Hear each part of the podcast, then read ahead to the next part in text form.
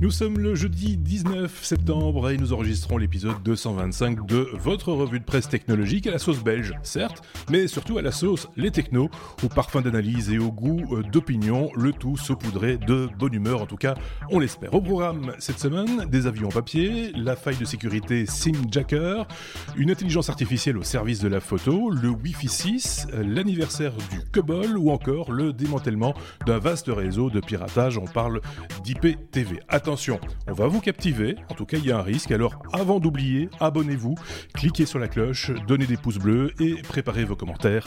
C'est parti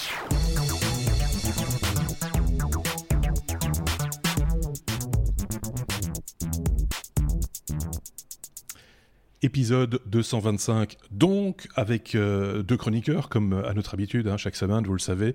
Nous avons Benoît avec nous, dont c'est la rentrée aujourd'hui. Salut Benoît, tout va bien, l'été s'est bien passé? Et toi, tu vas bien? Très très bien.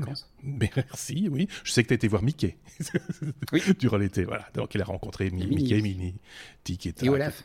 Et Olaf. Et voilà, voilà. Donc, on- a fait la pub, c'est bon. On peut passer au chroniqueur suivant qui n'a pas vu Mickey, ni Minnie, ni Tic et Tac ou quoi que ce soit. C'est Marc. Non, je faisais justement la réflexion. Moi, ça fait 11 ans et je m'en porte pas plus mal en fait.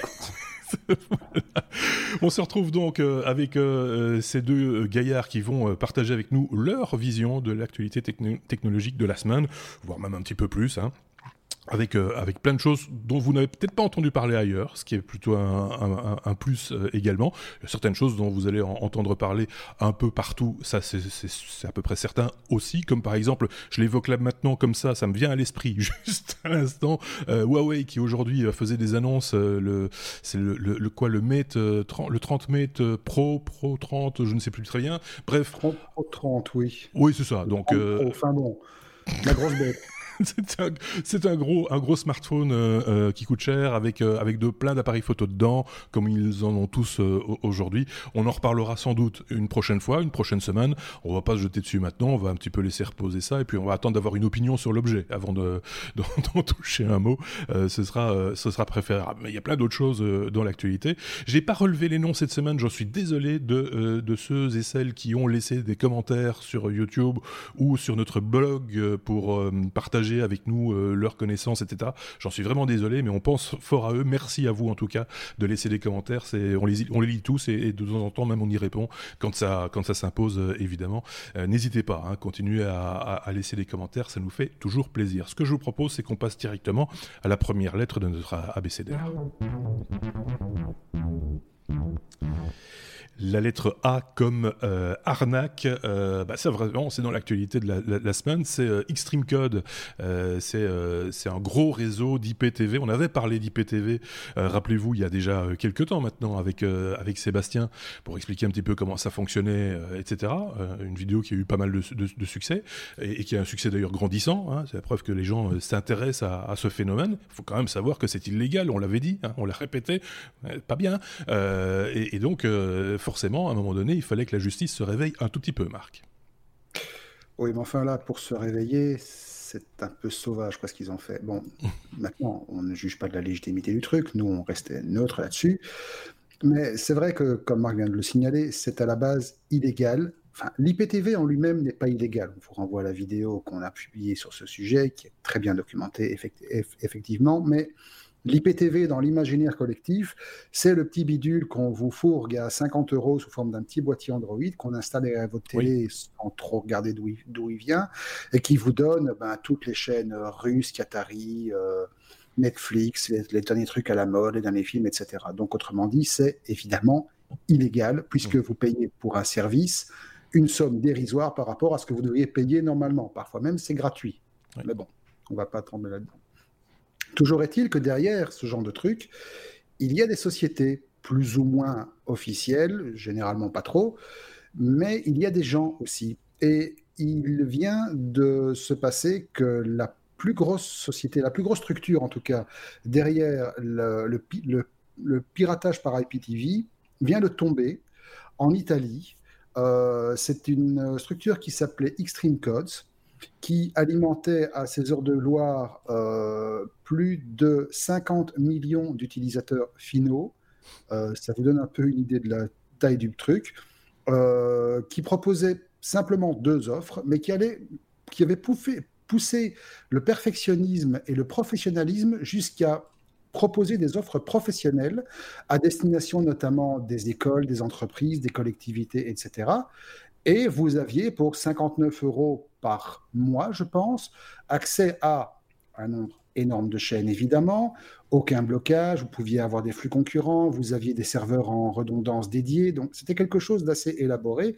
Il faut savoir qu'au moment où le truc fonctionnait vraiment à plein berzingue, euh, il y avait plus de 18 000 serveurs de répartition qui se chaînaient dans le monde. 18 000 serveurs pour un truc pirate. Oui. Voilà. Euh, il y avait une formule qui était un peu plus raisonnable à 19 ou 15 euros, je crois, et qui était celle simplement bah, destinée aux particuliers, monsieur tout le monde, vous, moi, euh, madame Pichemou, etc. le truc a quand même généré pratiquement 60-70 millions d'euros par an pendant des années, rien qu'en Europe, on n'a même pas les chiffres au niveau du monde entier. Et il faut savoir aussi que ce genre d'activité permettait régulièrement des, voilà, des, des détournements de fonds, parce que quelque part, finalement, l'argent collecté était blanchi et utilisé à des fins nettement moins honnêtes que la promotion de la culture ou le fait de pouvoir vous permettre de regarder chasse et pêche à 3 heures du matin n'importe où dans le monde. euh, ça reste illégal, on l'a dit. Alors, mmh. le coup de filet a été euh, organisé par les douaniers italiens de la garde de, de la garde des finances, donc l'équivalent du ministère des Finances chez vous, chez vous, mmh. etc. Euh, ils ont arrêté 25 personnes qui, à mon avis, vont prendre cher, parce que ce genre de truc, ils ne vont pas laisser passer. Je Surtout, pense qu'il y a eu des perquisitions aussi dans d'autres pays euh, en, en, Il y a France. eu des perquisitions dans d'autres pays. Enfin, ils ont déjà pu déterminer que le cœur du système se situait entre la Lombardie, la Vénétie, la Campanie et les Pouilles, et la Sicile, une petite partie. Mais effectivement, les diffuseurs, donc ça c'était les organisateurs, ceux qui rassemblaient le tout, mmh. mais que les diffuseurs, c'est-à-dire ceux qui émettent qui vont capturer les signaux de Sky, de Mediaset, de Netflix, d'Infinity, etc., et qui les diffusent vers le réseau, qui l'injectent dans le réseau pour que celui-ci soit multiplexé, retransmis à tous les usagers.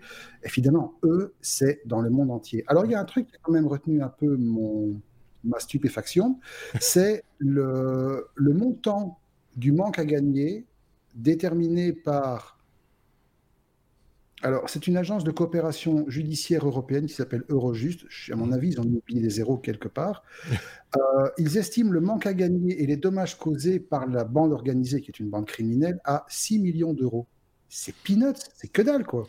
Oui, ça dépend un peu. Enfin, oui, euh, ça me paraît bizarre, mais. Euh, évidemment, si tu passes ton temps à streamer des trucs.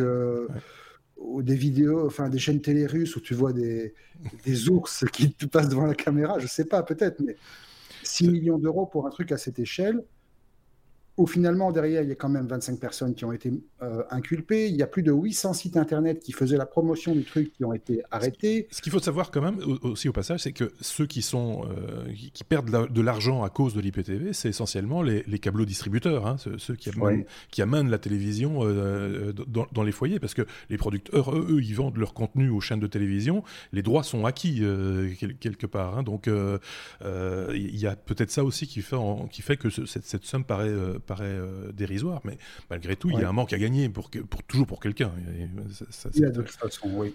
Très, très clairement. Donc euh, voilà, c'est, on savait hein, qu'un jour ou l'autre, il, y en a l'un ou l'autre qui allait se, faire prendre. Je suis désolé pour euh, les, ceux qui nous écoutent depuis la Russie, parce que j'ai, souvent je dis c'est encore des Russes. Non, c'est pas toujours des Russes. Ici, c'était des Italiens, en l'occurrence, qui ont piraté la télévision. Et effectivement, pour avoir accès aux chaînes de télévision, surtout en streaming, etc., ben, il, il faut être sur le territoire et, être apporté, euh, je vais prendre une image un peu vieillotte, mais apporter des émetteurs hein, pour pouvoir récupérer l'image, pour pouvoir l'injecter dans, dans, le réseau, euh, c'est vraiment une organisation mafieuse, il n'y a pas d'autre mot. Euh, donc, mais vachement bien organisé quand même. Oui, c'est sûr. et donc, sachez que vous ne pourrez pas réclamer de l'argent. Hein. Si vous avez payé pour un service que vous n'obtenez plus, forcément, là, c'est de l'argent perdu, du coup, très clairement. Voilà, je pense qu'on a fait le point sur cette news. Qui d'avocat, à mon avis. oui, c'est ça. Cette news toute récente. Hein. C'était, euh, c'est toujours en général l'actualité si chaude. Euh, on, la survole. Bah, là, on l'a un petit peu survolé aussi. Euh, et on en reparlera sans doute, par exemple, avec Sébastien qui nous avait commis ce hors-série sur l'IPTV il y a déjà quelques mois, voire même quelques années de cela. Tu veux rajouter peut-être juste un truc? Juste un truc qui n'a rien à voir, parce qu'effectivement, l'actualité de la semaine a été assez touffue, donc on n'a pas pu tout couvrir non plus. on aurait pu, par exemple, aussi, genre, je touche juste deux mots rapides, je ne vais pas développer, mais je sais que ça va être traité dans les semaines qui viennent. Euh, par exemple, ce qui s'est passé avec Stallman, le MIT et, la, et la FSF. C'est aussi un sujet dont on n'a pas, pas, parlé. Je crois qu'on a simplement décidé de laisser le sujet aux personnes à qui ça tient vraiment à cœur, Sébastien. Donc voilà, probablement que c'est un truc qui va arriver assez rapidement vous tapez Richard Stallman, vous allez tomber sur des vidéos où nous on en parle, mais, mais, du passé, et puis sur des, articles de presse plus, plus récents, effectivement, on aura euh, l'occasion de, reparler de ce sujet-là aussi, même s'il est moins technologique, il touche quand même à une personnalité euh, importante du, du logiciel libre, évidemment. On passe à la suite. Avion, je vais pas faire l'avion, non, je vais pas le faire. Euh, c'est le sujet de Benoît. Euh, avion en papier, c'est le titre le plus court qu'on ait eu euh, cette saison-ci. Ceci dit, on ne fait que commencer la saison, on pourra faire plus court peut-être une prochaine fois. Euh, comme un avion en papier, Benoît, de quoi s'agit-il? C'est très technologique. Alors le défi est lancé, à qui fera le titre le plus court? En attendant, comme, comme, comme, le titre le dit, hein, c'est un, un, petit gadget amusant pour, pour faire des avions en papier qui volent bien. Mmh euh, parce que bah, tu fais ton avion en papier, tu prends ta feuille, tu le plies, mmh et puis tu le lances, et puis tu te rends compte qu'il n'est pas super bien plié, tu t'es un peu loupé, alors tu essaies de replier un petit peu mieux, tu relances, mais le problème c'est qu'à chaque fois que tu fais ça, l'avion se crache, et donc le papier s'abîme, et donc ça va de moins en moins bien. il y a un, geek que ça a énervé assez, alors il a lancé il y a, il y a, 4-5 ans maintenant, hein, non, pas 5 ans, euh, 2-3 ans plutôt, une mhm. boîte qui fait un produit qui s'appelle Power Up. Euh, et Power Up, c'est un petit moteur que tu mets sur ton avion en papier, ce qui fait qu'il vole bien. Alors, ils en sont à la quatrième génération. Euh, et le, le, le, truc est assez amusant. Pour le moment, c'est un Kickstarter. Par rapport à d'autres Kickstarter, à chaque fois que je dis attention, c'est un Kickstarter, je dis on, on est un peu prudent. Euh, on peut acheter comme ça, mais il faut prendre conscience que peut-être on ne sera pas livré, etc., ou en retard et tout. Ici, c'est quand même le quatrième Kickstarter qu'ils font. Le, produit semble bien rodé. Je pense, je pense que pour une fois, on peut y aller en confiance. Euh, enfin, vérifier quand même si un problème ne sera pas de ma faute. Euh, mais l'idée, c'est les, premiers modèles, donc c'était un petit moteur pour qu'il aille plus loin. Enfin, il a fait un, truc qu'on pouvait un petit peu téléguider avec son smartphone. Et là, la dernière idée, c'est deux hélices et un gyro, ce qui fait que le, gadget va pouvoir stabiliser. Donc si tu as pas bien bien fait ton avion, le, petit gadget, le petit moteur qu'on met dessus, ah comme il a un gyro et un petit peu d'intelligence, va stabiliser l'avion et va compenser. Et donc dans la vidéo de démo, ils font voler une feuille de laitue pour montrer qu'ils peuvent voler vraiment, n'importe quoi avec ça, si ça a suffisamment de portance. donc c'est assez gag. Euh, j'ai trouvé l'idée très amusante. Euh, il y a euh, différentes versions. Hein. Il est toujours en, en Early Birds. Euh, je pense qu'ils vont faire une grosse partie de la campagne en Early Birds. Euh, à 49 dollars plus les frais de livraison pour le modèle de base, donc juste le petit moteur. Et puis après, il y a des kits de plus en plus sophistiqués avec euh, des petites roulettes pour décoller, des, des, des un éclairage euh, pour, pour voler la nuit, enfin toute une série. Et il y a une application surtout pour le faire voler, c'est le, le, remote control, c'est une application pour smartphone quoi. Tout à fait. Donc euh, tu as le tu, tu as le, le, truc où tu, tu lances ton avion, où tu le fais décoller avec les roulettes, et puis tu le pilotes. Avec le, le pilotage, bah, tu peux le faire aller gauche-droite, le faire faire des petits gestes, donc des, des, des, des boucles ou des choses pareilles. Mmh. Euh, et le, le, le, contrôle de la stabilité, par contre, elle est faite directement par, par l'avion. Donc c'est pas le, smartphone qui stabilise le, petit gadget.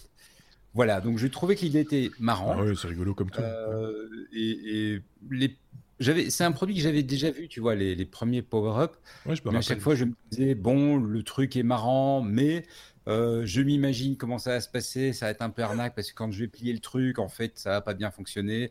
Et là, pour une fois, je me dis, ok, là, la stade, ça, ça, ça vaut la peine. Je trouve ça assez chouette. Oui, parce que ça, on, peut faire ce que tu, tu, fais voler une feuille de laitue, certes, mais tu peux, tu peux imaginer n'importe quel profil. D'ailleurs, on le voit sur sur l'image euh, qui, est sur, le, sur leur page Kickstarter. Il y a plein d'exemples de, d'avions possibles, euh, pourvu qu'ils soient légers, quoi. Hein, parce qu'il faut pas non plus exagérer. Mais, mais c'est, c'est place à l'imagination, quoi. C'est ça qui est drôle. C'est... Et ils vont d'ailleurs le fournir avec une série de, de, de modèles également plier. Donc en fonction des kits tu as des kits dans lesquels tu reçois des papiers avec un modèle, ce qui fait que tu peux faire euh, un pliage, euh, enfin différents pliages pour te, pour te démarrer, ou tu fais ton pliage euh, comme, comme tu en as envie. L'idée est assez sympa, juste pour si on regarde, parce que quand on regarde l'historique des avions, ils ont eu une génération qui avait une caméra. oui, mais ce qui veut dire que tu pouvais voir le, un, petit, un petit peu comme un drone, si tu veux, un drone cheap pour qu'il n'y ait pas de confusion, cette version-ci n'a pas la caméra. Hein. Donc euh, le. Il est un tout un poil plus puissant et puis, puis il est stabilisé et puis là voilà. Et donc du coup, on peut s'en servir un petit peu en plein air aussi parce que les précédents, il fallait peut-être mieux pas euh, trop s'aventurer. Enfin là aussi, une petite brise et, votre avion euh, prend, prend, le large assez assez rapidement, ce qui est assez logique, hein, soyons clairs. Mais c'est amusant quoi. C'est l'autonomie du bidule, c'est pas trop longtemps. je, ne suis pas arrivé à voir, mais à mon avis, ça va pas être super long. Euh, j'avoue que j'ai pas spécialement fait attention à ça. À mon avis, ça va pas être très très long, mais c'est rechargeable. Donc, euh, ouais, bah voilà, c'est ça. la batterie, il n'y a pas de, a pas de grosses difficultés. Ah bon, c'est un chouette gadget. Je suis, sûr que Marc trouverait à s'amuser à, avec ça au bureau. Je sais pas pourquoi l'association d'idées, de trucs totalement improbables. Euh, me demandez pas comment j'y suis arrivé. Je me demandais, parce que Bruno a parlé d'une certaine importance, la feuille de salade, c'est bien. Si on met une sole, ça marche. Pourquoi une sole? Je ne sais pas. Je faire voler une sole. je ne sais pas. J'ai pensé à un moment, quand il a parlé de stabilisation avec les petites hélices supplémentaires, j'ai eu l'image du mec qui avait empaillé son chat pour en faire oui. un comme Et voilà, chat, poisson. je ne sais pas. Curieux. Ouais, non, on est jeudi soir. Je ne suis pas, convaincu que c'était un vrai chat. Je ne voudrais pas qu'on fasse peur aux enfants, mais je me rappelle du chat volant qui était. Voilà, c'est un. On ne pas à comprendre. C'est une dure journée. Voilà, parfois. Voilà, lui, il voit des sols voler. Euh, bah, pourquoi pas hein, Pourquoi pas y, a des, il y a des années et des années, je ne sais plus comment ça s'appelait il y avait cette appli qui était sortie qui te permettait de, de faire des avions en papier. Tu, tu, tu choisissais ton modèle, tu l'imprimais, tu avais toute une explication sur comment le faire. C'était une petite ouais, comme ça, avec des graphismes. Euh, tu te rappelles, là mais je, ouais, je me rappelle. genre de truc. Euh, oui, mais je, ça n'allait pas plus loin encore que les avions en papier, c'était les cocottes en papier, enfin, c'était tout ce qui était. ils avaient euh, démarré avec les avions. Oui. Ils avaient démarré avec les avions, ils avaient terminé avec des origamis qui étaient vachement, vachement complexes. Tu savais faire un dragon et mais bon, il fallait, il fallait s'accrocher, quoi. Hein. Oui, donc si vous avez des petits doigts et que vous avez envie de plier du papier, on peut vous inviter à un dîner un mercredi, si vous voulez, il n'y a pas de souci. Euh. C'est toujours le mercredi, oui. Euh, la lettre C, comme euh, certification. La fameuse certification démarre pour le Wi-Fi 6, nouvelle norme de Wi-Fi qu'on va bientôt tous avoir chez nous, sans doute. C'est qui qui nous en parle? C'est Benoît. Voilà, donc euh, le Wi-Fi 6 en soi, c'est pas complètement nouveau, ça fait un, petit moment que les, normes arrivent. Euh, et la, grande nouveauté, c'est que ce lundi, euh, donc le. Attends, on est combien aujourd'hui? Bref, ce lundi. On est le 19. On est le 19. D'accord, donc lundi, on était le. Ouh là là, j'ai. Le lundi, on était le 16. le mec a du mal avec les dates. Le on 16. était le 16, oui. Le, le 16, la certification a démarré pour le Wi-Fi 6. Donc, il y a déjà en fait des appareils euh, Wi-Fi 6 sur le marché, on trouve déjà des routeurs, etc., mais qui étaient auto-certifiés, qui étaient certifiés par le fabricant. Ici, euh, l'alliance Wi-Fi, comme elle le fait pour les autres euh, générations du Wi-Fi, ben, propose, voilà, vous me déposez votre boîtier dans un laboratoire, on teste, on vérifie qu'il implémente bien la norme, et ça donne une plus grande certitude à l'achat, puisqu'on on a beaucoup plus de chances que les différents modèles, que l'interopérabilité entre les modèles se passe bien. Je rappelle juste un petit, vite, un petit peu vite ce que c'est que le Wi-Fi 6. Oui, s'il te plaît. Ou c'est pas la peine. Oui. Donc c'est la suite du Wi-Fi précédent. Et le Wi-Fi précédent ne s'appelait pas le Wi-Fi 5, non. il s'appelait le Wi-Fi AC. Euh, et en fait, les, le Wi-Fi, depuis toujours, on donne une lettre. Donc c'est, euh, il y a d'abord eu le Wi-Fi A, puis le Wi-Fi B, puis ils ont continué comme ça, ils sont arrivés au N, mais euh, en sautant des lettres entre eux. Puis après N, ils sont passés à AC. Il y a pas mal de gens qui commençaient à se dire c'est c'est pas très clair leur nomenclature, on, on s'y retrouve pas. Euh, est-ce que le AC c'est après le C et avant le N ou est-ce que c'est enfin bref Et donc ils ont eu la, grande idée de dire ok on arrête les conneries, on leur donne des numéros, tu vois Wi-Fi 1, Wi-Fi 2, Wi-Fi 3 comme les films quoi. Rambo 1, Rambo 2, Rambo 3. Et donc ils ont ils ont renuméroté a posteriori. Donc le Wi-Fi AC maintenant on doit l'appeler Wi-Fi 5 je pense pas qu'il y a personne qui va changer le nom pour ces produits, mais le, Wi-Fi, la nouvelle génération s'appelle 6 et donc la version suivante s'appellera 7, etc., etc. Les gros changements, c'est euh, plus rapide. Euh, la Wi-Fi Alliance s'attend à ce que ce soit à peu près 30% plus rapide en utilisant de façon plus intelligente la modulation et donc pour passer plus de données euh, avec la même quantité de signal radio, donc sans, sans, surcharger les ondes, puisque la bande réservée au Wi-Fi est quand même assez étroite, euh, sans surcharger davantage, mais en utilisant mieux la radio, euh, augmenter les, la, le, taux de données, mmh. euh, et également un, un, point qui est important, une meilleure couverture pour l'Internet des objets, parce que c'est vraiment quelque chose qui se développe, on a de plus en plus. Or, la connexion réseau est très coûteuse pour les, pour les objets, ça consomme pas mal d'énergie. Et donc l'idée, c'est d'avoir une meilleure couverture pour diminuer la, la, consommation réseau. Et puis il y a un certain nombre d'autres améliorations euh, pour mieux gérer la, mieux utiliser en fait le, spectre radio pour permettre quand on a beaucoup de devices que ça se passe un peu mieux. Et ça, je mmh. pense que c'est c'est ce qui va faire en fait que le Wi-Fi 6, le Wi-Fi 6 euh, va sans doute, tu disais qu'on aura tous un chez nous, je pense qu'il y en aura d'abord dans les entreprises avant d'arriver chez nous. Parce que mmh. pour les particuliers, les vitesses auxquelles on arrive, elles sont tellement plus élevées que le, que le, le, le, le routeur euh, ADSL qu'on a derrière, que franchement, ça vaut pas la peine d'acheter. Donc, si vous avez un, un routeur Wi-Fi classique, faut surtout pas se précipiter pour acheter un mmh. Wi-Fi 6. Ils sont chers. Et dans une maison, chez un particulier, on va pas voir la différence parce que le, le point de blocage, il est, il est dans la connexion Internet. Par contre, en entreprise où on a beaucoup de devices qui se connectent, là, effectivement, on va commencer à avoir des différences. Et quand on a des serveurs locaux aussi. ça va euh, commencer à se développer. Quand on a des serveurs locaux également, euh, parce que là on parle d'Internet, euh, effectivement, il y a, un point de, rétrécissement du, tuyau à un moment donné, mais, quand on a des serveurs locaux comme en entreprise, euh, à, aller interroger des choses comme ça, c'est un petit peu comme les objets connectés d'ailleurs, on, on on garde quand même cette, vitesse, même chez soi à la maison, si on a un NAS et qu'on veut distribuer euh, de la vidéo, par exemple, euh, dans toutes les chambres de, la maison, on a besoin de bande passante aussi, de, fort débit, donc c'est quand même au bénéfice, on va dire, de l'usager, même si pour Internet, ça ne changera pas grand-chose. C'est au bénéfice de l'usager, mais comme tu le dis, je pense que c'est même pour un NAS à la maison, les, débits sont largement. Euh, bah, ceci dit, maintenant, avec, la 4K, c'est vraiment, je pense, je pense que c'est pour le moment, c'est vraiment les entreprises qui vont, qui vont gagner. Évidemment, nos, devices vont devenir compatibles. Euh, les dernières générations de téléphones sont déjà Wi-Fi 6, pas certifiées évidemment, mais intégrant mhm. les puces Wi-Fi 6, parce que oui, quand on va les utiliser sur un réseau d'entreprise, évidemment, il ne faut pas juste que le routeur soit Wi-Fi 6, il faut que le device qui se connecte soit lui aussi Wi-Fi 6 toutes ces évolutions-là, enfin, ce sont justement des évolutions. On les a déjà connues, on les a déjà vécues à différentes, euh, aux différentes étapes. Ici, ce sera une étape de plus. Hein. En gros, ça va pas, ça va pas changer notre vie du jour au lendemain. C'est ça que je veux dire. Euh, je sais pas si euh, Marc avait un truc à, à rajouter là-dessus. Je sais que lui, il chipote toujours avec son Wi-Fi chez lui. Il trouve toujours des solutions à un moment ou à un autre. Sans, tu vas passer au moi, je suis câblé partout, monsieur. Moi, je suis câblé partout. Si je pouvais coller un câble au cul de mon iPad, je serais heureux. Non, euh, je, suis câblé, euh, je suis câblé en 4.6, en gigabit, et je suis très content. ça suffit largement. Oui, j'ai dit Wi-Fi, forcément, mais... Oui, oui, c'est juste pour les, pour les devices mobiles. J'ai du mesh à la maison, et ça suffit, voilà. Ouais. Ben, le, mesh, justement, c'est aussi une nouvelle technologie, enfin en tout cas une technologie mhm. récente, dont on va encore reparler d'ailleurs avec Xavier, puisque je pense qu'il a du matériel en test en ce moment, et donc on, va faire un, hors-série très prochainement euh, sur ces appareils-là de chez TP-Link, je pense, j'ai peur de dire une bêtise. Je ne sais plus, j'ai vu passer effectivement le truc sur notre Slack, mais... On en reparlera, ça c'est sûr. Allez, on passe à la suite.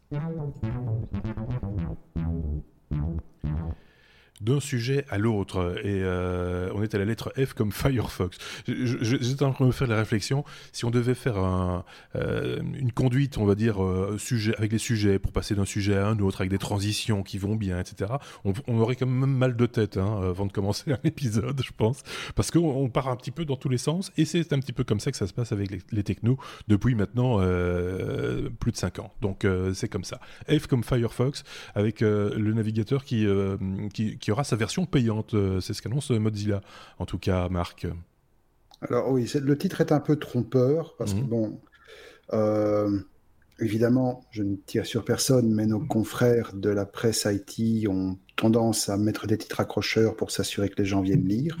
Le, titre est plus nuancé que ça. Effectivement, Firefox Premium verra probablement euh, le jour fin de cette année, début de l'année prochaine. Mais Firefox Premium n'est pas un nouveau browser.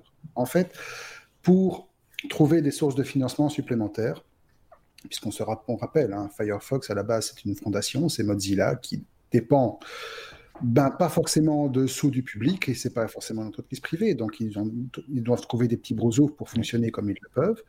Euh, ils ont décidé de constituer en fait ce qu'on peut considérer comme un paquet de services premium qu'ils vont vendre, qu'ils vont commercialiser. on ne sait pas encore combien, on ne sait pas encore très bien ce qu'il y aura dedans non plus.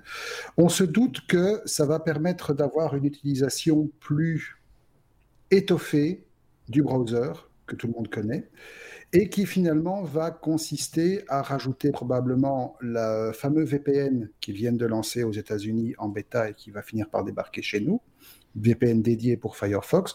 Ce sera probablement, d'après les différentes sources, un partenariat avec ProtonVPN VPN, qui est personnellement pas celui que j'aurais choisi, mais bon, il traîne un peu trop de casserole derrière lui.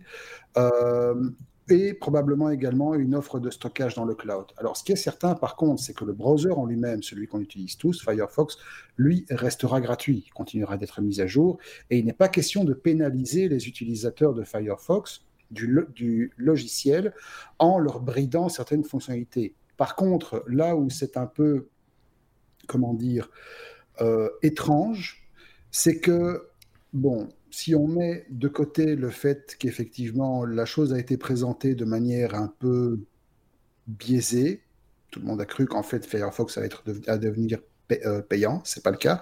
On se rappelle qu'Opera avait tenté le coup à une époque en couplant un VPN, un browser, en essayant de faire payer les gens, ça avait capoté lamentablement.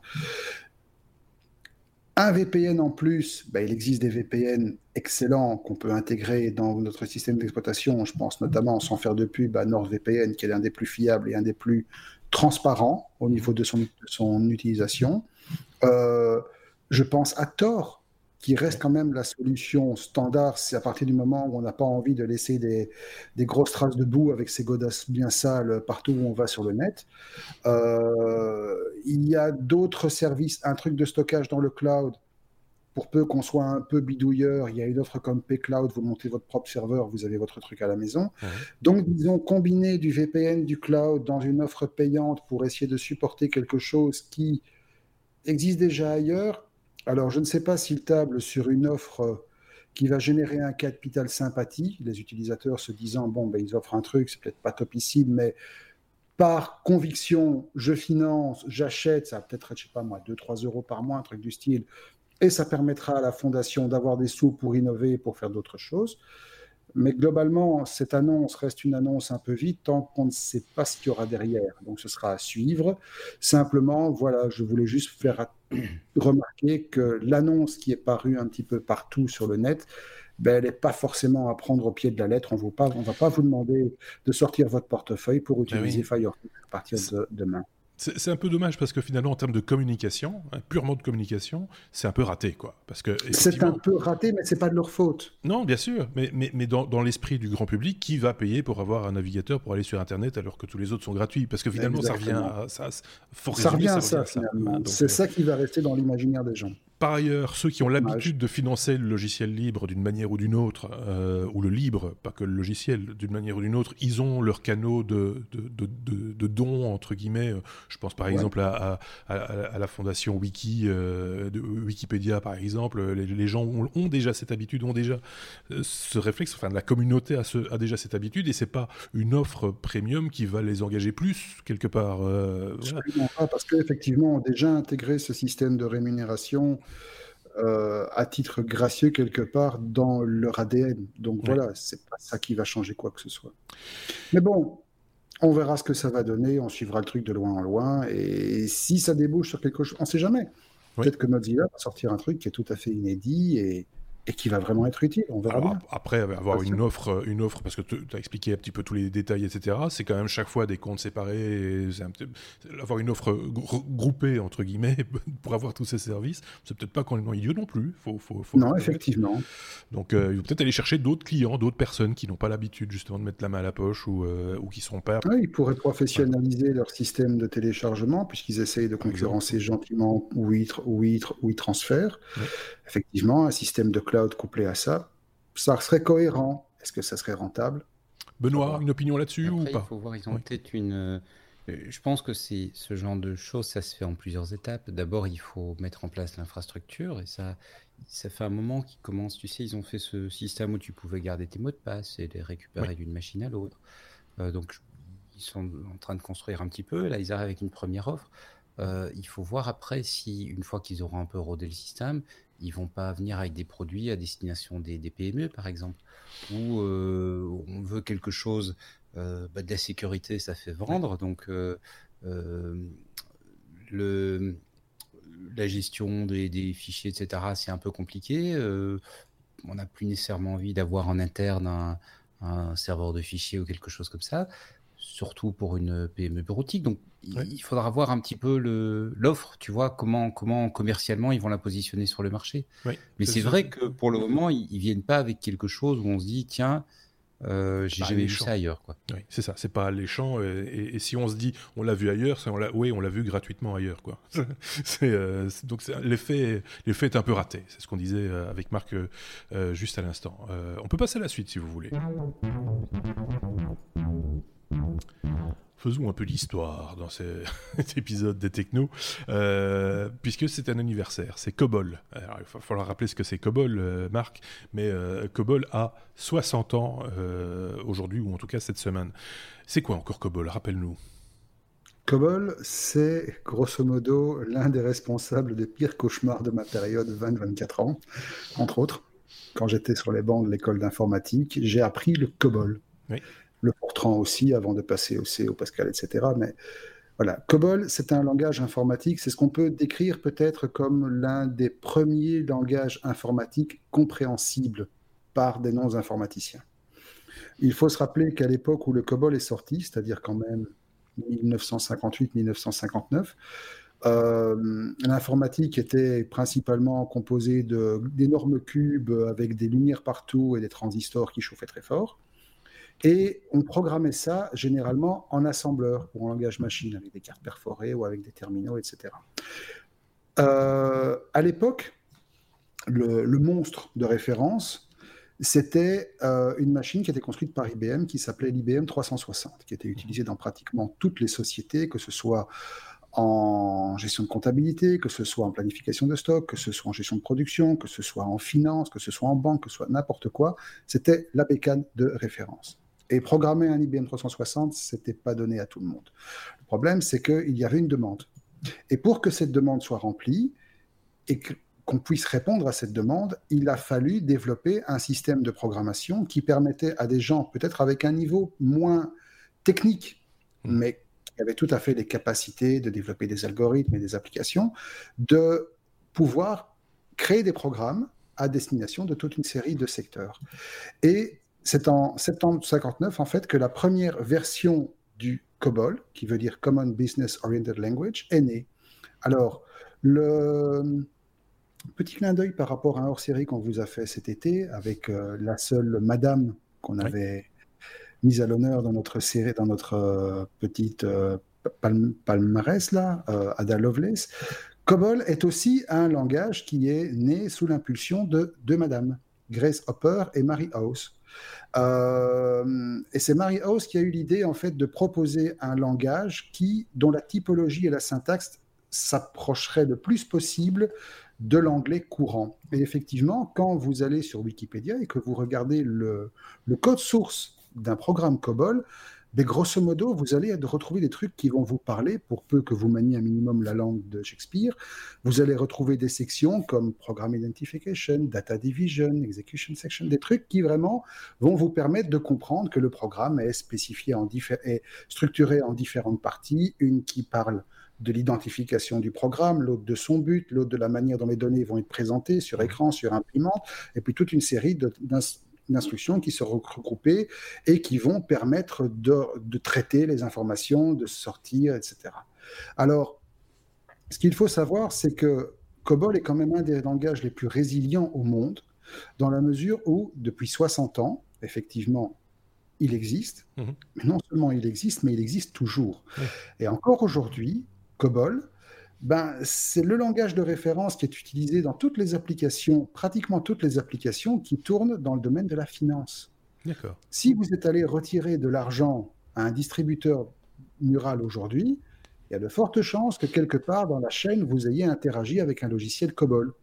Si vous avez euh, pris un avion mhm. récemment, quelque part dans la chaîne, il doit y avoir du COBOL qui a, qui a euh, joué. Euh, aujourd'hui, il y a encore des dizaines, des dizaines, des dizaines de milliers de personnes qui interagissent tous les jours avec des programmes COBOL. On estime qu'il y a quand même 200 milliards de lignes de code de COBOL qui se baladent dans le monde, qu'il faut maintenir. Euh, et qu'aujourd'hui, 90% des entreprises dans le monde utilisent, enfin 90% des entreprises du Fortune 500, les plus grosses entreprises du monde, utilisent encore du COBOL pour le système. Donc 60 ans après, avoir un langage qui représente, qui est encore présent dans, par exemple, entre 65 et 70% de tous les systèmes qui traitent des transactions financières, ça impose un peu le respect, quoi. C'est aussi un langage qui a, qui a été fort utile dans la conquête spatiale. Si je dis pas de bêtises, j'avais lu un article récemment sur, sur euh, le, programme Apollo, entre autres. Hein, euh, mhm. Le COBOL, on parle beaucoup du COBOL et du Fortran, tu l'as cité euh, également durant cette, cette époque-là. Oui, c'est l'autre partie du cauchemar. c'est le moment où tu te retournes dans le lit, c'est Cobol, Fortran. Fortran, Mais voilà, c'est ça fait partie effectivement de l'histoire de l'informatique et les années passent, évidemment, et donc ça devient de plus en plus impressionnant ce nombre euh, d'années. 60 ans pour un, langage informatique, c'est euh, voilà, c'est quand même euh, assez, assez énorme. Est-ce que ça ramène des souvenirs dans, dans, la, dans la tête de, de Benoît, par contre, Cobol, Fortran? bah Oui, j'ai eu le, le même genre de cours. Hein. Euh, ce que je trouvais assez étonnant à l'époque, euh, c'est l'espèce de comment dire le prof qui donnait ça, qui était quelqu'un de d'intelligent, de compétent et tout ce qu'on veut, mmh. mais il était, il nous donnait l'impression d'être complètement coupé du monde, tu vois. Les choses qu'il nous décrivait, c'était c'était absolument pas l'informatique telle qu'on la vivait nous par ailleurs, et c'est absolument pas l'informatique que j'ai vécue après. Donc le, il y a, y, a, y a, une génération COBOL quelque part. Oui, c'est ça. Euh, et, et c'est assez intéressant parce que je, tu, tu, parlais des systèmes financiers et autres, où effectivement COBOL est très présent et la logique qui a été suivie par, par les, ces acteurs-là, c'est de se dire, ben, on a investi à l'époque, on, profite de ce qu'on a investi. Il n'y a pas de raison de refaire, ça fonctionne très bien. Mais je lisais récemment quelques articles sur euh, N26, tu sais, la banque, euh, la, banque, allemande, en ligne, mmh. euh, qui disait, ben voilà, nous, on a des systèmes construits neufs et ça nous permet de les faire évoluer très vite. Parce qu'évidemment, ces applications financières héritées, elles sont, elles sont un peu fossilisées. on ne sait plus trop les faire évoluer. elles, créent des lourdeurs, elles créent des, des choses que, que voilà, il, ça n'avait pas été prévu par rapport à des. Ça n'avait pas été prévu pour un jour se connecter à des smartphones, euh, vivre dans, dans, le monde dans lequel on vit avec l'Internet des objets, etc. Et donc, les. Comment dire ils, mettent en avant le fait que voilà, le fait d'avoir construit des systèmes nouveaux, ça leur permet d'innover, de présenter des choses différentes, des produits différents, d'être beaucoup plus réactifs. Euh, et, et, ça me, en lisant cet article-là, ça me fait penser à ce prof. Et là, en t'entendant maintenant, ça me refait penser à, cette vision de l'informatique qui était un petit peu vieillotte, quoi, quelque part. Oui, et puis et très abstraite. Hein. Moi, moi, je me rappelle des, mes premiers cours d'informatique, j'avais en face de moi des gens qui parlaient de choses qui, qui ils n'essayaient pas même pas de le relativiser par rapport à quelque chose qu'on connaissait dans la vie de tous les jours. Tu vois, c'était, c'était. Ça n'a pas changé. Hein. Quand ça n'a pas changé. Je de programme, euh, par équipe de développement, ça n'a pas changé. Ouais, ouais, ça reste encore abstrait, quoi. C'est euh, alors que ça fait des choses très concrètes. très abstrait à la base. Pour faire des choses très concrètes, in fine. Tout à fait. C'est ça qui est assez paradoxal. Euh, Marc avait un, je sens que quand il regarde comme ça sur le côté, c'est qu'il y avait une petite pensée qui allait émerger. non, pas forcément, pas forcément. C'est juste effectivement pendant que Benoît parlait de ses mémoires, euh, moi je me rappelais des miennes aussi, effectivement, et c'est vrai que les premiers instants d'un cours de COBOL, c'est quelque chose qui ne s'oublie pas. T'as envie de partir. En plus que nous avions un. Je vais faire menuiserie. non, pas forcément, pas forcément. Nous avions un prof qui. Alors, lui, par contre, est toujours vivant, monsieur Hazard, si vous me regardez. Il joue au foot, euh, d'ailleurs. Non, non, non. Ah non, c'est pas lui. On laisse ça le dimanche, mais c'est pas la même chose. Donc, Monsieur Hazard avait donc une, une approche au COBOL qui était assez particulière, mais qui a eu le mérite par la rigueur qui nous a forcé à avoir, ben, d'appréhender les étapes suivantes de notre formation avec une certaine facilité. Et c'est clair que ce qui nous a paru extrêmement rébarbatif à l'époque, parce qu'il bon, faut quand même se mettre à l'époque, le COBOL était quand même encore un langage monolithique, enfin ça l'est toujours, même si le visuel COBOL et l'objet COBOL ont pas mal évolué et permettent quand même beaucoup plus de souplesse dans la mise en œuvre, euh, il y avait encore des règles mais d'une lourdeur et d'une rigueur assez terrifiante. Et je me rappelle que nous étions obligés de d'écrire vraiment, c'est presque la programmation par paradigme, par contrat qu'on avait, dont on avait parlé lors du hors euh, série. On était obligé de décrire sur des grandes feuilles avec 136 positions et des petites cases toutes les instructions qu'on allait mettre dans notre programme et hors de question de rater un caractère parce que chaque caractère avait son importance et ça te forme à une rigueur, effectivement. Après ça, marteau, burin, tout ça dans le, dans le marbre. Euh, Total. voilà. Non, non, non. Après ça, euh, on avait ce genre d'outils, tu vois. On avait ce genre de trucs-là. Et on passait généralement, le cours était un cours de deux heures, avais une heure de théorie, puis tu avais trois quarts d'heure de ça pour essayer d'allumer le terminal, puis tu avais un quart d'heure pour encoder ton truc. Tu voulais rajouter un truc, Benoît? Après, on passe à la suite. Parce que oui, tant qu'on est en train de parler d'histoire de l'informatique, pour faire un petit clin d'œil euh, local, il y a un musée de l'informatique euh, à Namur, ça s'appelle NAMIT. Euh, allez, euh, allez googler. c'est mon ancienne UNIF qui, qui, a, qui est un peu à la, à la base de ça. Et voilà, si, si ces sujets, ce sujet vous intéresse, ben, googlez NAMIP et puis allez leur rendre visite. Est-ce qu'ils n'ont pas récupéré aussi un fonds de, matériel qui était stocké à un moment donné chez HP euh, à Bruxelles? Il y avait un espèce de, de... un musée, donc ils récupèrent des fonds, ils conservent des fonds. oui, mais, mais, il y avait un musée déjà à Bruxelles, c'est ce que je voulais dire, un musée un peu privé, mais qui était quand même euh, localisé chez HP et, euh, et, qui cherchait des locaux à un moment donné. Je me demande s'il n'a pas été, n'a pas rejoint Namur il y a quelques années maintenant. Mais effectivement, tu fais bien de le rappeler. Si vous avez des musées près de chez vous qui, qui, parlent de nouvelles technologies, etc., n'hésitez pas à les mettre en commentaire parce que ça vaut la peine. Euh, ça, fait partie de l'histoire et euh, ça, vaut la peine d'en faire la promotion et d'aller y jeter un œil, évidemment, parce que c'est ça le, but aussi. On passe à la suite. Luminar. Elle comme Luminar. De quoi s'agit-il? D'une intelligence artificielle au service de la photo. C'est donc, à mon avis, Benoît qui en parle. c'est le genre de sujet qu'il aime bien. Euh, et, en bon photographe qu'il est, en plus, euh, forcément, ça, apporte, euh, ça apporte quelque chose. Alors tu vois justement, quand je disais tout à l'heure que les, nos, profs de COBOL, ils parlaient de choses qui n'avaient rien à voir avec ce qu'on allait faire après. Mais voilà le genre de qui n'avait rien à voir avec ce qu'on allait faire après. C'est pas des tris, c'est pas des machins comme ça, c'est quelque chose de très différent. Luminar, c'est un c'est un logiciel euh, de, de, développement de, de, fichiers photos, donc à la base développement de fichiers RAW ou retraitement de fichiers images. La version 4 est en train de sortir et, Luminar, la, enfin Skyloom, l'éditeur, la tease petit à petit. Euh, ils intègrent toute une série de fonctions qui font que si on était sur Lightroom et qu'on était embêté par le fait qu'Adobe a lancé son système d'abonnement, ce qui fait que le prix de Lightroom est devenu complètement excessif. Ils ont intégré un certain nombre de fonctions en matière de gestion d'une bibliothèque de photos qui fait que bah, c'est pas mal de. Enfin, c'est un des produits vers lesquels on peut basculer. Et ce que je trouve également très intéressant, c'est qu'ils travaillent beaucoup dans cette version 4 sur l'intelligence artificielle en intégrant toute une série de choses qu'on n'a pas dans nos appareils photo, mmh qu'on a dans nos smartphones des algorithmes comme on a dans nos smartphones et qui font qu'en final le smartphone se révèle un très très bon appareil photo. Pas pour, si, je peux, si, je puis me permettre, pas pour mettre des oreilles de lapin ou pour faire des grands yeux ou pour, euh, tu vois, ce genre d'algorithme-là, on non, laisse. Pas ça. C'est du, du, traitement de la photo, c'est du traitement de l'image pour faire, des, pour faire des images qui vont être bien développées, qui vont être de belle qualité, qui vont présenter bien. Et euh, mais le, ce, ce, genre de traitement où on va euh, analyser l'image et appliquer un, un, des, traitements qui vont être différenciés selon la nature de l'image, selon la, partie de l'image, au lieu d'avoir le traitement qui s'applique euh, à toute l'image à l'identique.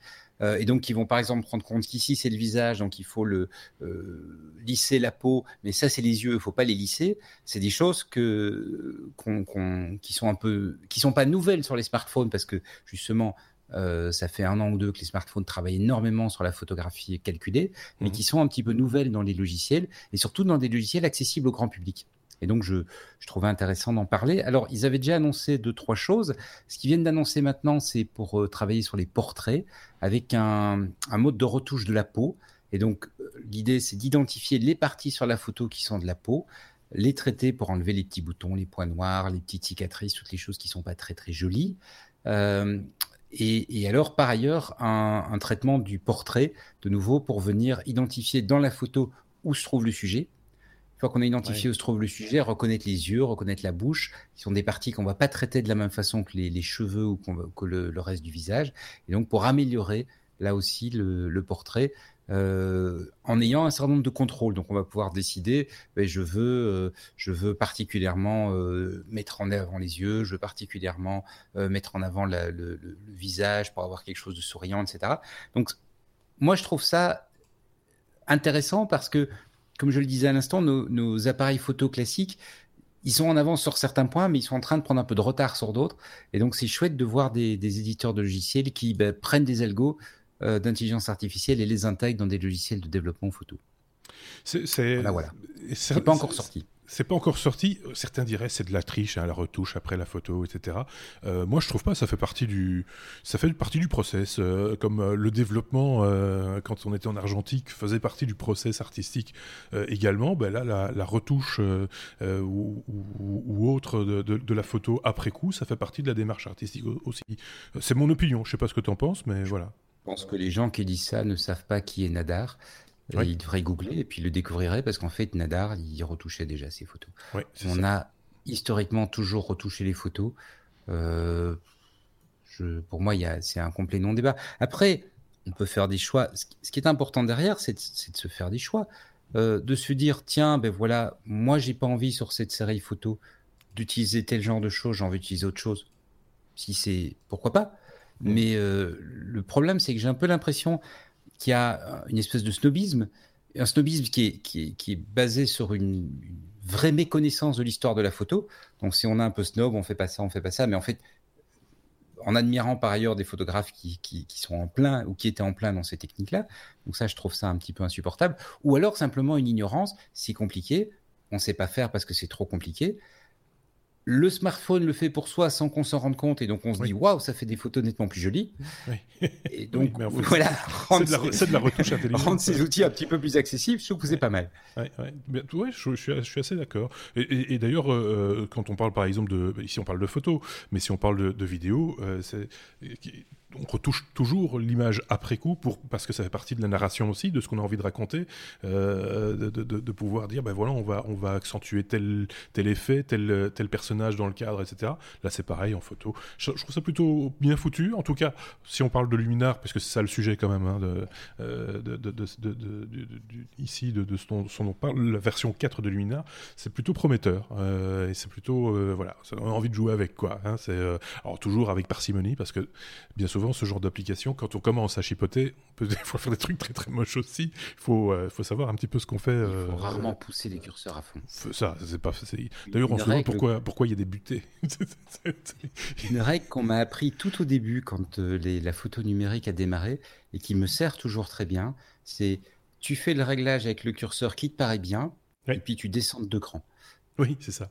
Et, c'est vrai. Parce que le fait de regarder la photo sans arrêt et de. On, a, on a tendance à un peu exagérer le curseur parce qu'on est dessus, parce qu'on ne voit que ça, parce que.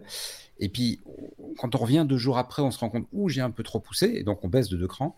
Enfin, en gros, de, de, 15%, hein, ça dépend du, je dis deux crans, ça dépend de l'amplitude que le curseur a, mais en, en gros, on baisse 15-20% par rapport à ce qu'on, sur le moment, on pensait de bien.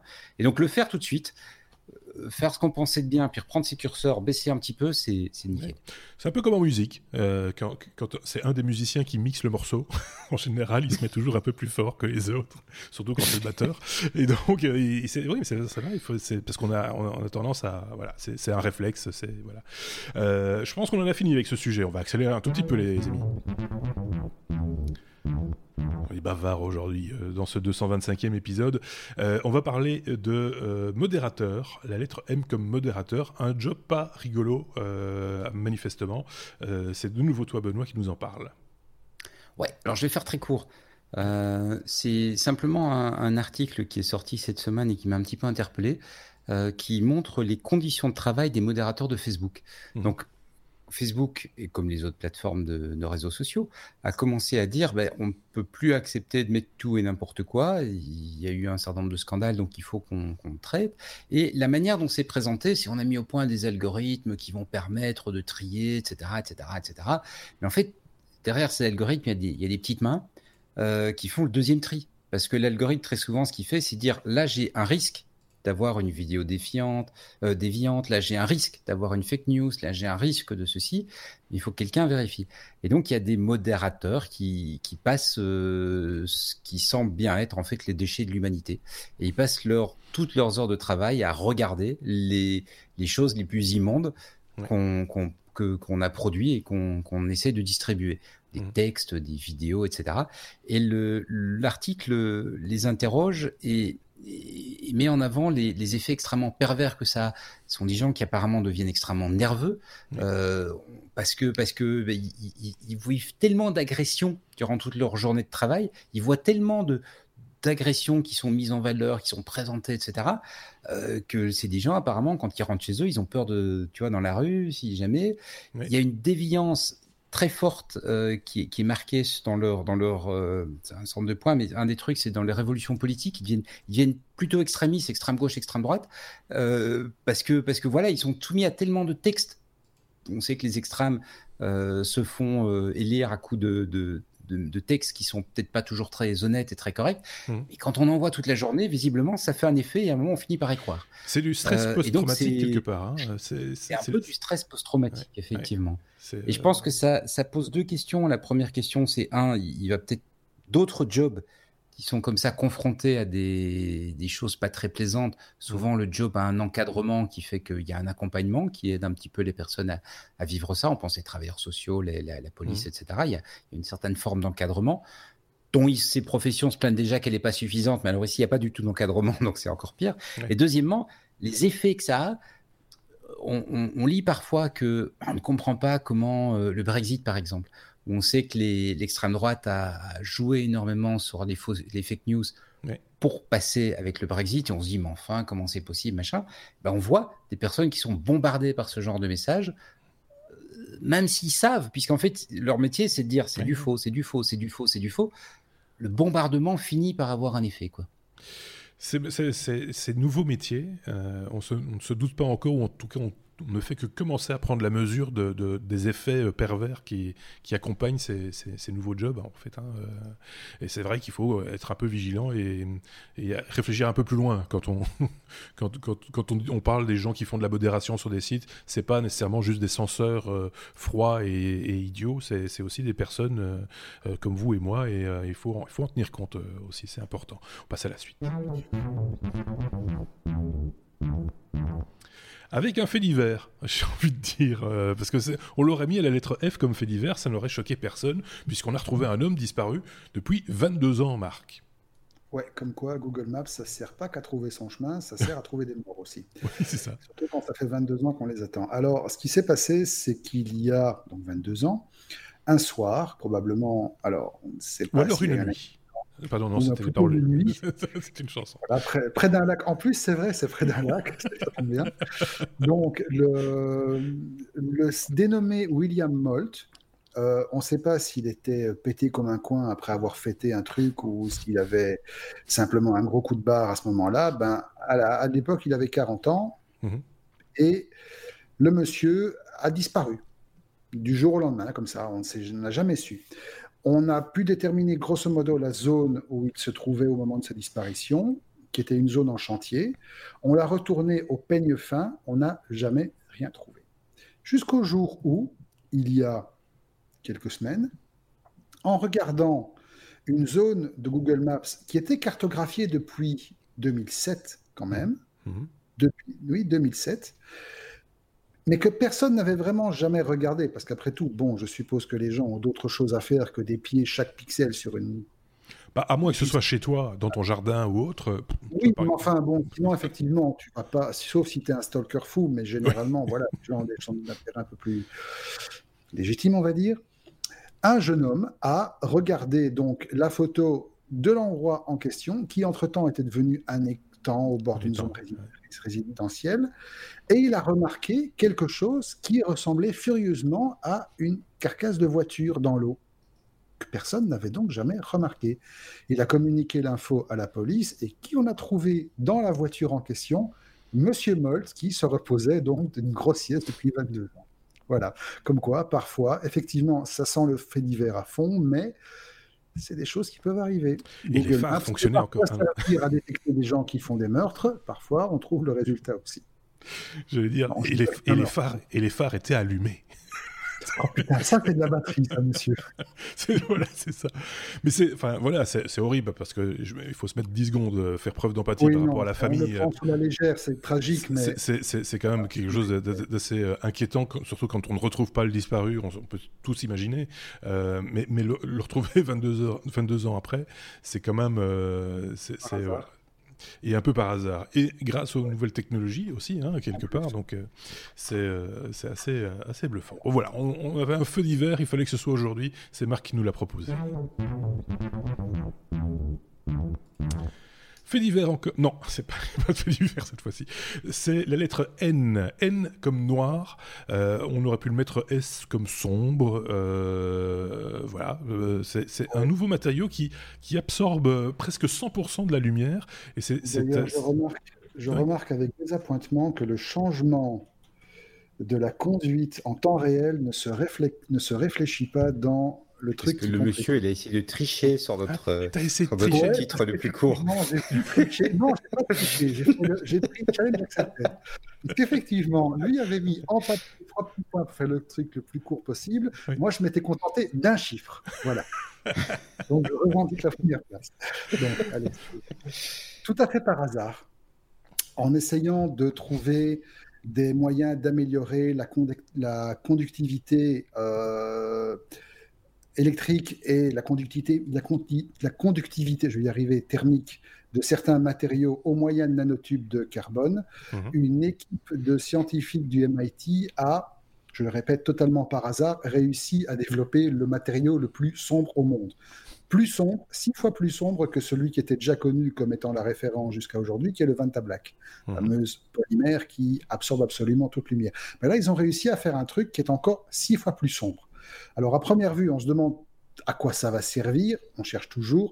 Il y a des gens hein, qui ont déjà fait recouvrir leur bagnole avec ça. Ça leur a coûté un pont et c'est un danger sur roue parce que plus personne ne voit rien. Ah Dans la nuit, c'est une horreur.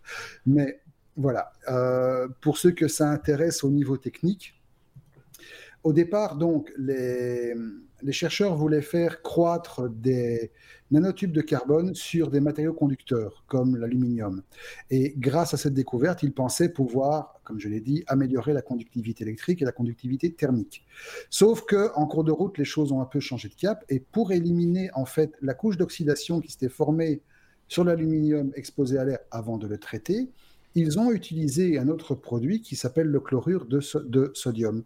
Ben, l'aluminium traité au chlorure de sodium permet de faire permet de favoriser à basse température, basse température ici c'est 100 degrés, mais bon, basse température par rapport aux températures couramment pratiquées pour ce genre d'opération, à euh, favoriser de manière étonnamment forte la croissance des nanotubes de carbone.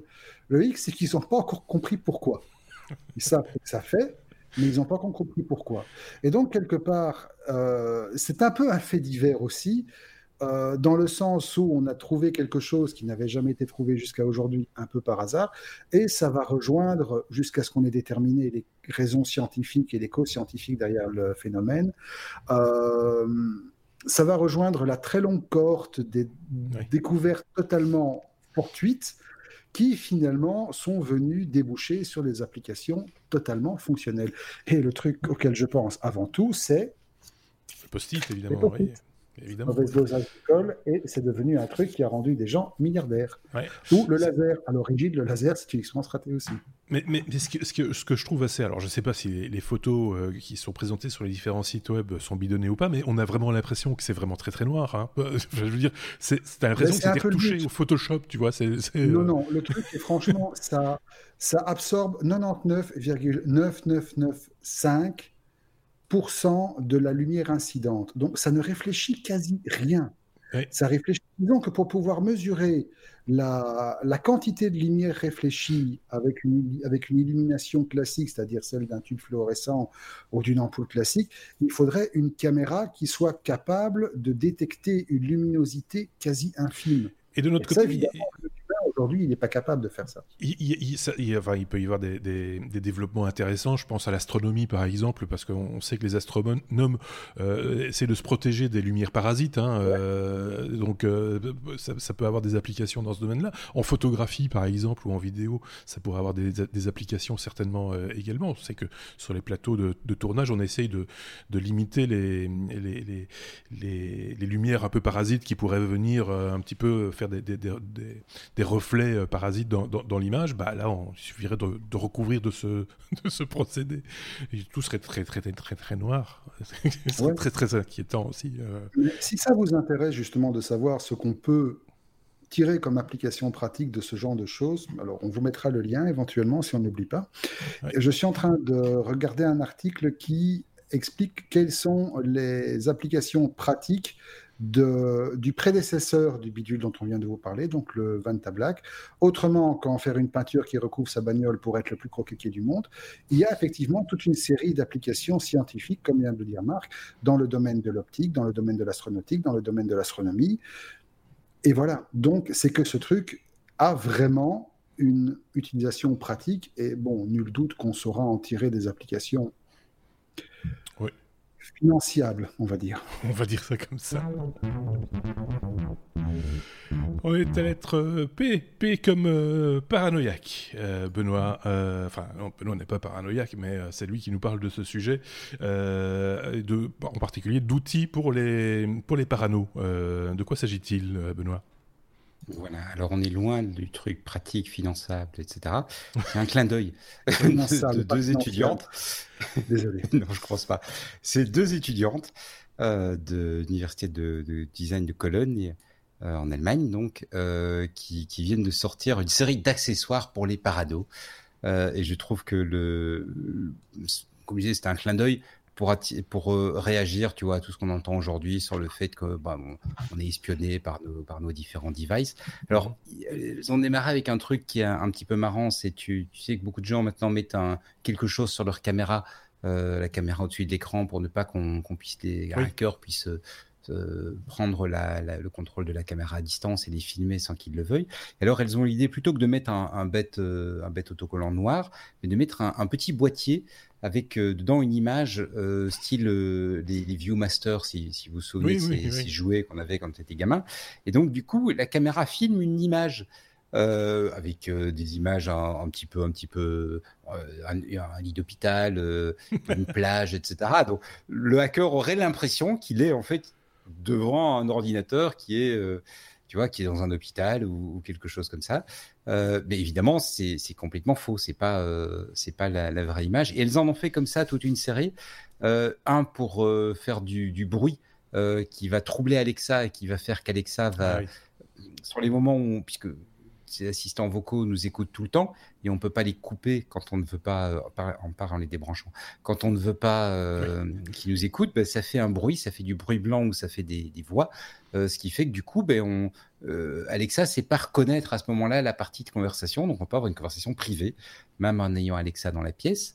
Un autre que j'ai trouvé hilarant, c'est un clavier qui fait des fausses recherches sur Google et sur Amazon puisque Google prend ton historique de recherche pour en déduire que tiens, il a cherché euh, euh, pizza, il a cherché Hawaï, paf, je vais lui mettre une pub pour Domino's. Euh, mais en fait, ils font des recherches avec des mots tout à fait aléatoires qui tapent ainsi, ce qui fait que du coup, Google, l'historique de Google est pollué. Et le petit dernier, c'est un bouton pressoir pour allumer et éteindre les machines un petit peu aléatoirement. Donc pour tous ces assistants qui essayent de, de, voir quel est ton, ton planning sur la journée, quand tu es là, quand tu n'es pas là. Ben, tu vois, avant, on mettait des, on faisait ça avec des lampes pour que les voleurs aient l'impression que tu étais dans la maison quand tu étais en vacances, et bien, avec des mini-trilles pour allumer la lampe et l'éteindre quand, alors que tu n'es pas là. Et ben, ça fait un peu la même chose avec ton assistant numérique. Ça m'a fait rire, c'est évidemment un, gros clin d'œil, et je voulais partager ce, gros clin d'œil avec vous. En plus, il y a une petite démarche artistique aussi, il faut le dire, hein, euh, dans, le chef de ceux qui l'ont produit, parce qu'on voit que les objets, enfin le design des objets a été un ah, peu étudié. Hein. C'est bien fait, quoi. C'est euh, voilà, il y a quelque chose de. C'est cohérent. Grande tradition allemande. Ouais c'est assez cohérent, c'est voilà, c'est rigolo comme tout. Dieter Rams et Braun et toute cette, euh, toute cette tradition. J'allais dire, ça ressemble à du Braun. Donc, euh, comme d'habitude, on met les liens de tout ce dont on parle, de toutes nos sources. Vous les retrouvez euh, en, description de cette vidéo ou sur notre blog. C'est encore plus simple, lestechno.be. On vous met toutes les sources. Vous pourrez aller jeter un petit coup d'œil et aller plus loin peut-être euh, dans, ces informations dont on vous parle chaque semaine. N'hésitez pas à aller jeter un petit coup d'œil. Et une jolie petite vidéo. Oui, il faut bien le dire aussi, parce qu'il y a aussi des petites vidéos qu'on ne met pas nécessairement à l'image pour des raisons de droit. parce qu'on respecte ça aussi. Euh, mais euh, voilà, vous pouvez euh, aller les visionner vous-même sans aucun problème. Est-ce comme sécurité C'est quoi la faille Simjacker Ça, c'est voilà, on, a un petit peu parlé de ça il y a quelques semaines, me semble-t-il, avec Xavier dans un, épisode parce qu'il s'était passé un truc avec cette histoire de, carte SIM.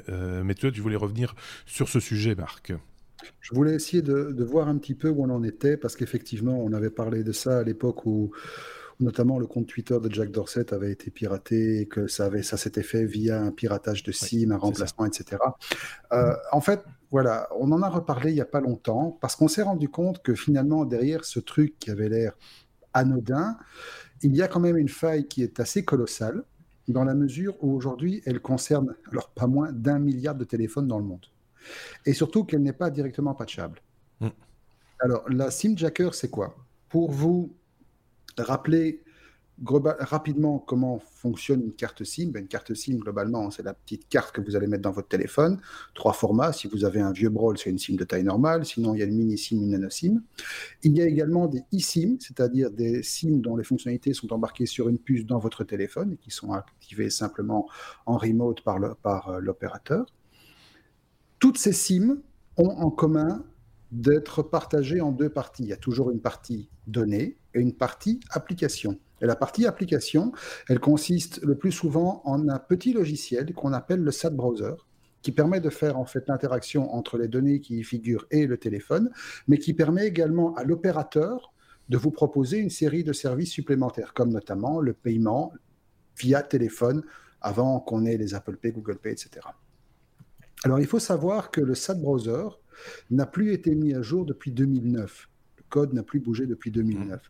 Ce qui, dans le domaine informatique et plus particulièrement dans le domaine de la sécurité, revient à dire que les derniers qui y ont mis les doigts, c'est des brontosaures. Donc effectivement, le truc est ouvert, probablement avec des failles comme ça. Et c'est justement ça qu'on a ici. Euh, comment fonctionne cette faille? En fait, elle va fonctionner avec un SMS qu'on va envoyer à un téléphone. Ce SMS va être composé d'un code spécifique qui va avoir d'abord pour effet de prendre le contrôle de l'appareil.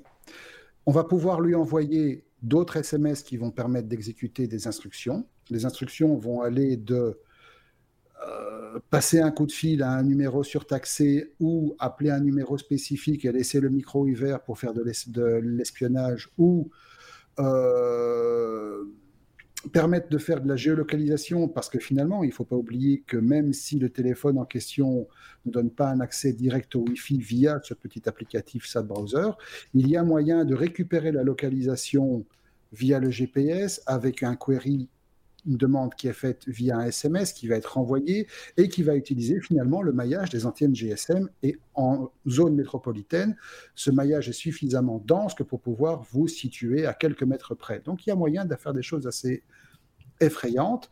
Et tout ça, surtout à l'insu total de votre connaissance, parce mmh. que ce genre de truc ne laisse absolument aucune trace. Vous ne savez pas que vous avez reçu un SMS et vous ne savez pas que l'appareil en a renvoyé. Tout se passe au niveau du logiciel même et quasi rien n'apparaît dans les logs. Et il faut savoir qu'aujourd'hui, la faille a évidemment déjà été utilisée par des boîtes de sécurité qui travaillent avec des gouvernements pas trop regardants de la vie privée pour surveiller des, des individus. Mais il faut savoir qu'aujourd'hui, euh, donc plus d'un milliard de téléphones sont susceptibles d'être infectés, enfin d'être manipulés, d'être... Oui, manipulés, c'est mmh. vraiment ça. Et que dans certains pays, les services euh, de surveillance enregistrent jusqu'à 300 à 400 manipulations par jour. Donc c'est un truc qui est tout à fait concret. Et à moins de commencer à bloquer les cartes SIM défectueuses et de forcer les gens à, remettre une carte SIM avec un une version patchée du sub-browser ou de désinstaller le logiciel à distance, mais ce qui induirait des manques au niveau de certaines fonctionnalités, voilà, c'est de nouveau, ça me fait penser un petit peu à ce bug dont on avait parlé plusieurs fois, Spectre Meltdown, qui était vraiment au niveau hardware dans les logiciels et pour lesquels il faudrait vraiment plusieurs générations de refresh avant de s'en débarrasser totalement. Ben, ici, quelque part, on est probablement à quelque chose face à quelque chose d'assez similaire. C'est encore plus pénible, entre guillemets, pour l'eSIM. Du coup, c'est pas une très bonne pub pour la, SIM virtuelle, quoi. Non, effectivement. Mais la SIM virtuelle, à la base, peut, on peut flasher son firmware. Hmm. Vu que c'est un composant, finalement, c'est une puce avec un logiciel, c'est une EPROM probablement. Euh, qui se trouve dans un téléphone, dans un appareil. Donc on peut flasher le, logiciel lors d'une mise à jour. Tandis que votre carte SIM physique, votre petit bout de plastique avec sa chip dessus, je vois pas comment on va commencer à aller modifier le logiciel. On peut l'effacer, mais s'il faut commencer à le patcher, t'imagines le bordel, quoi. Oui, effectivement. Enfin, quoi qu'il en soit, ne vous trompez pas de SIM, j'ai envie de dire. Hein bon, allez. On être. Euh, tiens, on a mis A comme oui mais non. C'est parce qu'on avait fait une petite mise à jour juste avant de commencer l'enregistrement. Et, voilà, quand on fait les choses un petit peu vite, euh, bah, il, reste toujours une petite trace, euh, un, petit, un petit souci à, un moment donné. C'est le cas ici. si je veux le faire vraiment, ça a un lien avec ce dont, on va parler. Oui, peut-être. Ah, presque. Presque, presque. Donc, euh, cette semaine, c'est un site de mémoire pour les gens qui ont, qui, qui ont failli être morts, qui sont pas, qui sont pas morts en fait, qui, auraient pu l'être. C'est un truc totalement improbable que, sur lequel je suis tombé aujourd'hui en fait. Je suis, bon, par mon boulot, je suis abonné à pas mal de newsletters de web design et notamment à une qui, toutes les semaines, parce que j'aime bien regarder ce genre de choses, me, me donne la liste des, des sites les mieux faits. Voilà, les trucs qui apparaissent généralement dans les trucs style euh, Site of the Day Awards, voilà, les trucs qui visuellement en jettent, en claquent, etc. Et là, mhm. je suis tombé sur un truc qui s'appelle Near Misses. C'est un site euh, néo-zélandais qui est en fait dédié à la mémoire de gens qui ne sont pas morts, mais qui ont failli mourir. Mhm. Alors, le truc est super bien fait, allez le voir. Franchement, ça vaut la peine. Visuellement, c'est magnifique. Les gens qui ont développé ça ont vraiment de, l'imagination. Et le concept aussi. En fait, c'est une campagne à la base, une campagne de sensibilisation pour les gens qui ont la foutue putain habitude de traverser les passages à niveau à la dernière seconde. Que ce soit à pied, sur un métro, sur un tram, sur un train, en voiture, etc. Et donc, il faut savoir que tous ces événements sont filmés. Il y a des caméras sur les trains, il y a des caméras au passage à niveau, il y a des caméras dans les métros, etc. Et les gens qui ont développé ce site ont eu accès à tout ce matériel et ont mis en place une campagne de sensibilisation qui vous permet de revoir sous forme de petites capsules tous les moments où quelqu'un a failli se faire smasher façon merguez par un train ou par un truc qui allait généralement très vite et beaucoup plus gros que lui. Alors, personne n'est mort, d'où mmh. le truc un mémorial pour les personnes qui ont failli mourir. Et donc, chaque fois que vous arrivez face à une de ces drôles de croix, qui n'est pas complète vu que la personne n'est pas morte, vous avez un petit QR code où vous pouvez cliquer dessus et vous voyez la capsule. Vous voyez aussi parfois une interview du conducteur, du conducteur du train ou du tram qui était à ce moment-là en service et qui vous explique que ben oui, c'est une pression psychologique parce que mettez-vous un peu à la place du conducteur de tram, par exemple là, la dame qui va débarquer avec son pull à capuche mauve, parce que ça c'est la vidéo que tout le monde commence. Euh, il y a une dame qui va débarquer. Dites-vous qu'au moment où cette dame passe, si le train est trop près, voilà, on la voit. Si le train est trop près, le conducteur n'a aucune chance de s'arrêter. Il sait ce qui va se passer, il ne peut rien faire. Donc ce, site a non seulement, voilà, ça c'est le monsieur, c'est le conducteur qui explique que finalement ça leur fait subir une pression psychologique assez considérable et on peut le comprendre. Il y a des gens qui se font suivre parce que franchement, c'est n'est pas facile à gérer. Et donc, cette campagne de sensibilisation, elle peut apparaître totalement anecdotique, elle est super bien faite. Euh, et franchement, c'est le genre de démarche intelligente et un peu décalée qu'on devrait voir un peu plus souvent. C'est ludique, c'est intéressant, ça donne envie de s'intéresser au truc. Et, et c'est ce genre d'approche out of the box qu'on aimerait voir un peu plus souvent plutôt que le matraquage bête et méchant en disant en fait pas si, c'est pas ça. C'est plus efficace, je trouve, que même si ça avait une certaine efficacité, que les, fameux crash tests. Euh, il y a une vidéo qui, a, été produite pour la SNCB en Belgique il n'y a pas tellement longtemps, il y a quelques, quelques mois, si je ne dis pas de bêtises, où on montre les dégâts faits sur un véhicule automobile par une, une locomotive lancée à même pas à pleine vitesse. Hein, elle roule pas très très vite, mais c'est quand même mm-hmm. assez impressionnant et c'est filmé avec des GoPros sous tous les angles, etc. Et ça sensibilise malgré tout, parce qu'on se dit, voilà, on est quand même peu de choses et on s'en sortirait pas vivant si on était à bord de ce véhicule. Mais ici, ça va même un petit peu plus loin, c'est que, je parlais tantôt d'empathie, mais ça force l'empathie aussi par rapport aux, gens qui sont derrière le, dans, le poste de pilotage et qui, et qui se disent, si ça se trouve, j'ai écrasé cette dame avec le, le, le, le plus mauve qu'on a vu ou, d'autres. Hein. Il, y en a, il y en a quand même quelques-unes des vidéos, je sais pas combien ils en ont mis, mais il y en a un paquet. Euh, c'est euh, et, chaque fois qu'on montre des images à la télévision de gens qui prennent comme ça des risques complètement inconsidérés, il y en avait une par exemple, ça j'ai pas compris, c'est quelqu'un avec un, avec un landau qui traverse un passage, euh, un passage ferré avec, avec son landau, mais qui, qui, aurait pu choper le train dix fois.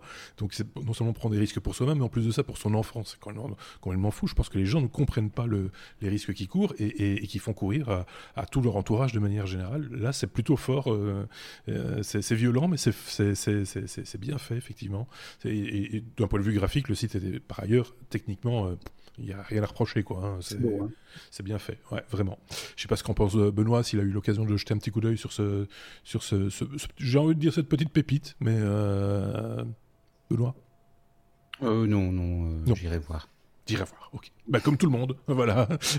comme d'habitude, hein, on mettra le lien, euh, on met le lien euh, dans la description de cette euh, vidéo pour que vous puissiez justement, bah oui, jeter un petit coup d'œil sur les sources des infos dont on vous a parlé durant cet épisode 225. Merci à tous les deux, Benoît et Marc.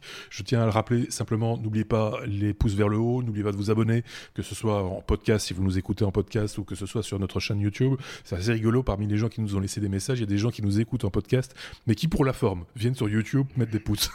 je trouvais ça assez sympa. Donc, euh, vous êtes évidemment toujours euh, tous euh, les bienvenus. Merci à tous les deux et on se dit quoi très bientôt du coup. Hein, je pense. oh, j'ai poussé sur un mauvais bouton. on va se retrouver très bientôt. Je vais remettre ça droit. Attendez, regarde, c'est magique. Hop là, on en retrouve un, on en retrouve deux. à très bientôt. on va faire ça comme ça.